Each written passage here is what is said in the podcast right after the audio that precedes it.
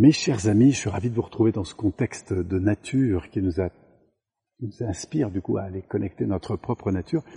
Et notamment, une des choses que j'aimerais vous partager aujourd'hui, c'est quand vous êtes face à un débat, comment reprendre de la puissance en fait sur votre entre guillemets adversaire. C'est-à-dire que plutôt que de défendre son point de vue, puisque c'est souvent l'art du débat, hein, c'est-à-dire qu'on écoute l'autre et puis on apporte ensuite ses arguments, eh bien c'est au contraire d'aller chercher dans les arguments de l'autre quelle est l'intention qui poursuit. Au fond, quand vous dites telle et telle chose, c'est quoi au final ce qui vous semblerait important? Moi j'ai assisté comme ça à de nombreux débats, notamment des débats télévisés, je pense par exemple au débat de deux présidents, enfin à l'époque des présidentielles.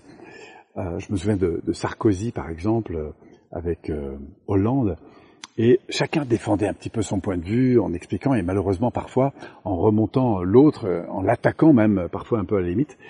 Alors qu'en fait, il aurait été tellement plus puissant à ce moment-là, eh bien de dire, en fond, quand vous poursuivez ce type de projet ou d'action, c'est quoi au final ce que vous cherchez vraiment à satisfaire? Donc c'est toujours revenir vers cette ambition. Et c'est ça qui est intéressant. Et c'est d'ailleurs un des grands mouvements de la non-violence qui nous vient de, Gandhi, qui est de pas s'opposer, mais d'aller chercher en fait l'éveil de la conscience à travers la prise de conscience justement des finalités qu'on poursuit, du sens qu'on poursuit. C'est cette démarche-là que je trouve particulièrement euh, intéressante. Et on pourrait le jouer avec un enfant qui veut taper sur sa petite sœur, mais plutôt que taper sur ta petite sœur, quand tu fais ça, tu sais, je vois bien que tu as envie de taper sur ta petite sœur, et peut-être même que si je te donnais une pioche, tu taperais encore plus fort. Mais c'est quoi ton intention quand tu fais ça? Qu'est-ce que tu poursuis en fait? Et vous verrez très souvent derrière le comportement, aussi destructeur soit-il, eh bien on trouve, on connecte à l'humanité de cet enfant qui en fait juste qui veut retrouver ses affaires, qui veut pas que sa petite sœur rentre euh, dans sa chambre, qu'il veut qu'on le laisse tranquille. Et au fond, c'est ça qui est poursuivi. Et une fois qu'on a mis en lumière cette dimension, je dis mais est-ce que tu n'as pas une autre stratégie plus constructive peut-être pour euh, atteindre cette, euh, cet important-là qui est important mais tu vois, faire ça c'est une chose, mais on peut peut-être passer par d'autres projets. C'est le type qui veut se défenestrer, ce qui est quand même pas très bon pour, pour la santé, qui veut se mettre en l'air, se jeter par la fenêtre. on voit bien que dans cet acte destructeur, on peut se demander qu'est-ce qui le pousse à aller jusque-là. Vous savez, si vous l'écoutez, que vous lui demandez, mais au fond, qu'est-ce que tu poursuis? C'est quoi ton important que tu fais ça?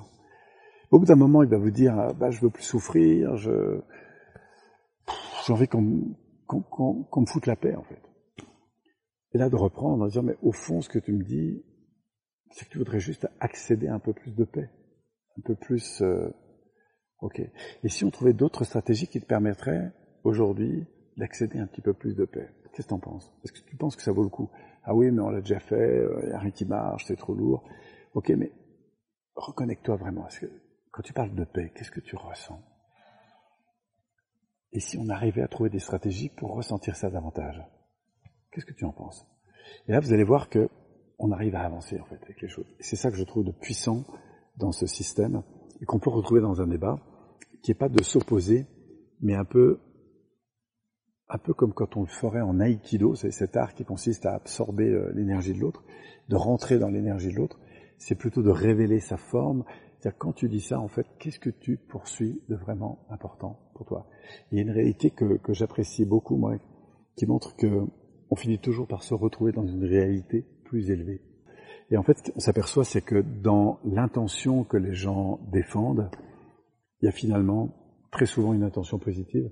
Et je trouve que c'est une belle humanité que de s'ouvrir à cette dimension et de révéler justement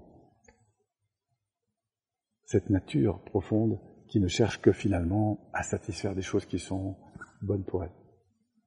Voilà mes amis, c'est une petite... Euh, petite vidéo comme ça pour vous partager un petit peu cette, euh, cette notion de sortir du débat et d'entrer justement dans la prise de conscience, la prise de l'intention de l'autre.